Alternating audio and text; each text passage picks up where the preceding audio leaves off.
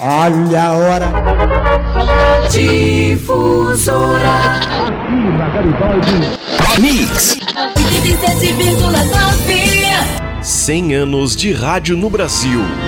A história em Laguna o ouvinte. Alô, amigos do esporte, estamos chegando aqui pela sua difusora FM, a 91,5 FM, a Rádio Show. E você do outro lado é sempre muito mais importante, não desanime. J. Nunca. Custódio, narrador esportivo da difusora, saúda os ouvintes sempre com essa mensagem. É uma forma de motivar aquele que é o principal consumidor do rádio, o ouvinte. Na difusora, pelas manhãs, a Cássia Vieira sempre reforça a participação de quem está do outro lado. Pelo WhatsApp 36440025. Manda aí o seu alô, manda o seu recadinho.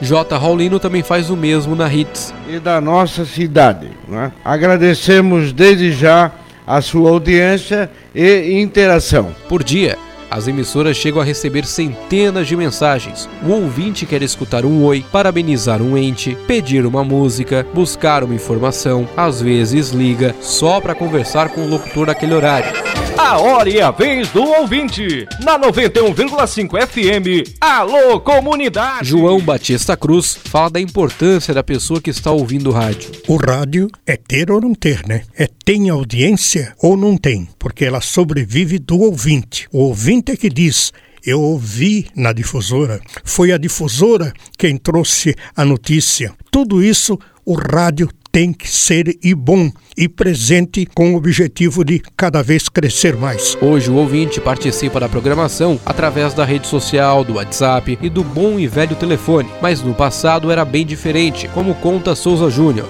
Uma das coisas boas do rádio na época tinha a falta do telefone, porque nem todo mundo tinha telefone em casa e não existia celular. Como é que tu media a tua audiência? Convencer o, o diretor da rádio que aquele programa era bem ouvido era por cartinha. Ali na porta da rádio tinha uma, tinha uma caixa que se colocava as que elas colocavam a cartinha. Então a pessoa vinha lá do interior, trazia um monte de carta. Tinha dia que aquele ali estava abarrotado. Então eu até tinha um programa musical assim no, também no começo programa se ia chamar PH7, porque um senhor que tinha um, essas iniciais do nome que patrocinava o programa, a pessoa da maior, ele pediu para botar o nome dele.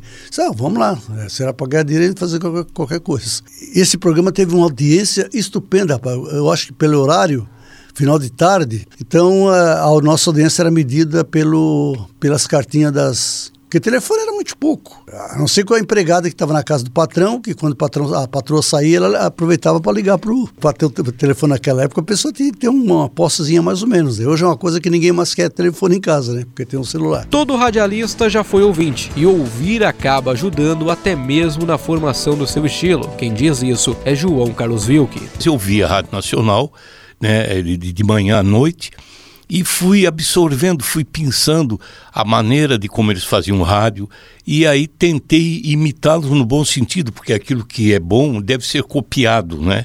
O imitado, copiado é no melhor sentido de você aprimorar aqueles conceitos, aquele potencial que você já tem, pois você passa para o público. Há casos daqueles que deixam de ser ouvintes para atuar diretamente com o rádio, sem talvez um dia sonhar que seria radialista. Cito de exemplo Elvis Palma. Em posse de uma câmera, começou a registrar fatos da cidade e, quando viu, estava nas ondas do rádio.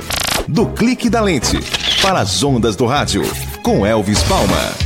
E as boas para esta segunda-feira chuvosa, Elvis? Minha relação com a rádio eu acho que já veio de infância. Sempre os meus pais, né, escutando principais programas de comunicação via rádio, aquele radinho mesmo já tendo esse acesso à internet. A gente sempre mantém o radinho, tá sempre ligado aí. Outro ponto também que eu destaco, né, sobre o rádio na minha vida foi o momento que eu deixei de ser ouvinte e passei a integrar, né, o programa Panorama na Rádio Garibaldi. Era um trio, eu, o Rômulo e o Sidney, fazíamos um programa descontraído, um programa com responsabilidade todas as manhãs. Assim que encerrou o pro nosso programa 2017, convite também da emissora agora da Rádio Difusora, a gente começou a fazer o resumo do dia. Final do dia, eu, você e o Vander Peterson, né? Também de forma descontraída, né? Um programa de informação, trazendo as informações que aconteceram durante o dia. E logo no ano de 2019, aí, aí ao lado do André Luiz, ao lado de você também, a gente passou a fazer parte do Jornal da Manhã, né? Horário nobre, que certamente me deixou marcado essa passagem que eu tive pelo rádio. A última reportagem desta série tinha de ser justamente uma homenagem a você ouvinte. Afinal, a nossa ideia foi provocar a sua memória. Você que sempre nos ouve. E eu quebro o protocolo para falar diretamente com você. Alguma vez você pediu uma música ou passou uma informação, ligou para o locutor para conversar um pouquinho? Pois é, se a resposta foi sim, muito obrigado. Caso a resposta seja não, aproveite, participe. Afinal, você ouvinte é sempre muito mais importante. Muito obrigado pela companhia e pela audiência. 100 anos de rádio no Brasil. A história em Laguna.